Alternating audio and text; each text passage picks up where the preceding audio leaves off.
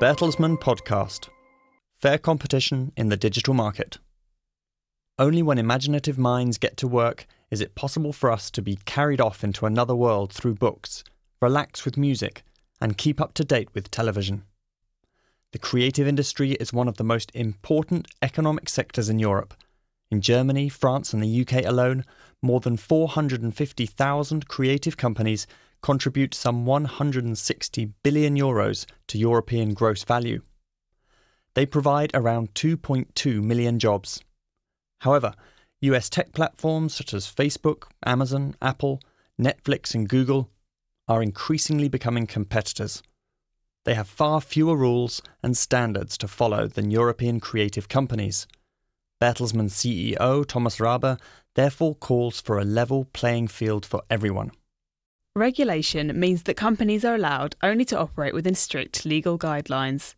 For example, TV stations are just allowed to broadcast six minutes of advertising within every half an hour. Online platforms like YouTube, however, are free in the amount of ads they want to impose on their viewers. YouTube usually shows a commercial before a video plays. For TV stations, on the other hand, according to the current legal situation, it is only possible to place a single commercial before a programme in exceptional circumstances. In addition, in EU countries there are different regulations for media companies. Some of them date from the time of analogue television. Rabe, for example, considers it absurd that France has precise rules on when feature films may be shown. Today, in the days of Netflix and Amazon Prime, this regulation is completely outdated, he emphasises. There are other areas of legislation where there have to be changes, says the CEO of the International Media, Services and Education Company. Rabe regards data protection as very important in order to strengthen consumer confidence. However, this must not make journalistic offerings such as news apps difficult to fund if personalised advertising is made virtually impossible. Thomas Rabe also sees some problems with taxation. His company pays taxes of an average of 30% in all the countries in which it operates. That would be okay, but if other companies only pay a fraction of these taxes despite high profits, that's a problem, he stresses. According to the EU Commission, the effective tax rate for many tech platforms is less than 10%.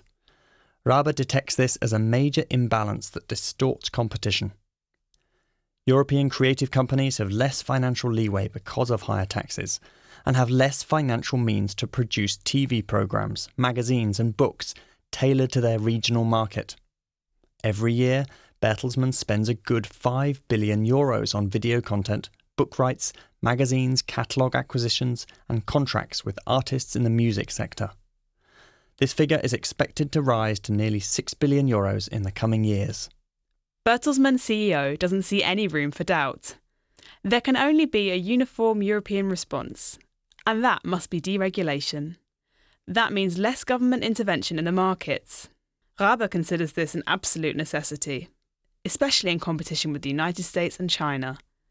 There is an urgent need for fair and appropriate rules for all market participants on a level playing field. This was the Bertelsmann podcast. For more information, please visit bertelsmann.com. And remember to follow us on Twitter, Facebook, and Instagram.